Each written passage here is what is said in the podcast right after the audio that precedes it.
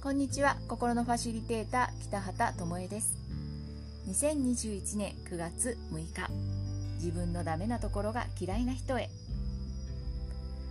8月に心のファシリテーター認定講座を卒業した直美さんのブログが目に留まりました。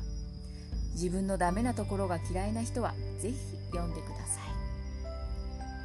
最近気がついたこと自分で自分のポンコツ加減を自分で言える場面が増えている。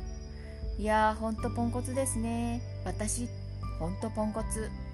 ちょっと前までは自分を卑下しながら変なプライドを持っててできないんだよねとか無理無理私には難しいわとか言いながら内心はクソとかはあできなくて恥ずかしいとかなんで私はできないねんとか思っていた。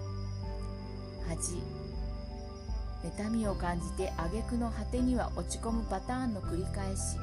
そんな私が普通に気持ちよく自分のことをポンコツって言ってる。そうなんだよ私はポンコツなんだよって負け惜しみなく素直に言えてる感じ。動いても思ったような行動ができなかった。でも落ち込まない。その時の自分を言葉にして上司に伝える。慌ててましたわ。パニックになってましたわ。何やってたんでしょう。相変わらずポンコツですわ。そういう風に言えるようなようになった自分に驚くことがある。ほんとねこれブログ読んだ時にね嬉しくてねなんか体の中に温かいものがじわーっと溶け出したような感じでした。ほんまにね変わろうと思ったら変われるんですよ。で直美さんはねあのずっとね初めから講座の初めから変わりたい変わりたいって変わろうとして焦っていたんですけれどもう本当焦る必要は全くないんですよね。絶対変われるんです。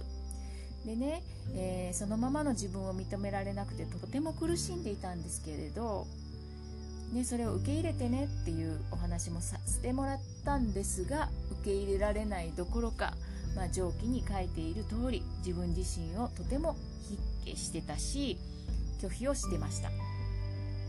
そりゃあ本当に辛いです。ずっと自分にダメ出しをするわけですから本当に苦しい。でもそこから抜け出すことはできます。誰でも絶対に抜け出すことはできるんです。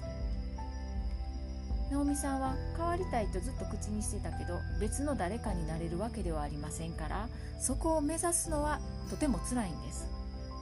できる自分になろうとしたら努力が必要です。でもその努力って上限がないんですよね。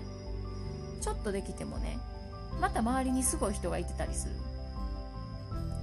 で頑張ってまたできて努力してできたとしてもまた周り見るとすごい人がいる。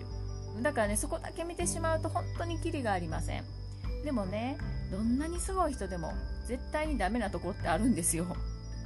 それはご本人が、まあえー、ダメって思ってたりとか、あのー、受け入れられない部分ですよね。だからあの人はねいい陽の部分もあればダメだという陰の部分両方あります。それでバランスをとっているんですね。だからめっちゃ努力して気を抜かないで頑張ってようやく仕事ができてそして緊張して不安で心配ばかりしている人もいればそれをさらりとできる人もいます。でもねあなたが簡単にできることができない人もいるんですよ。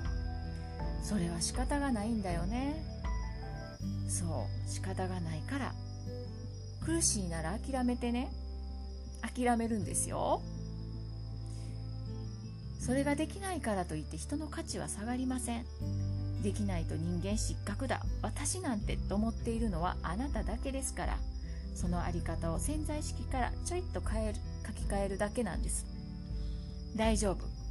大丈夫。あなたはちゃんとサポートされてますし守られてますよ。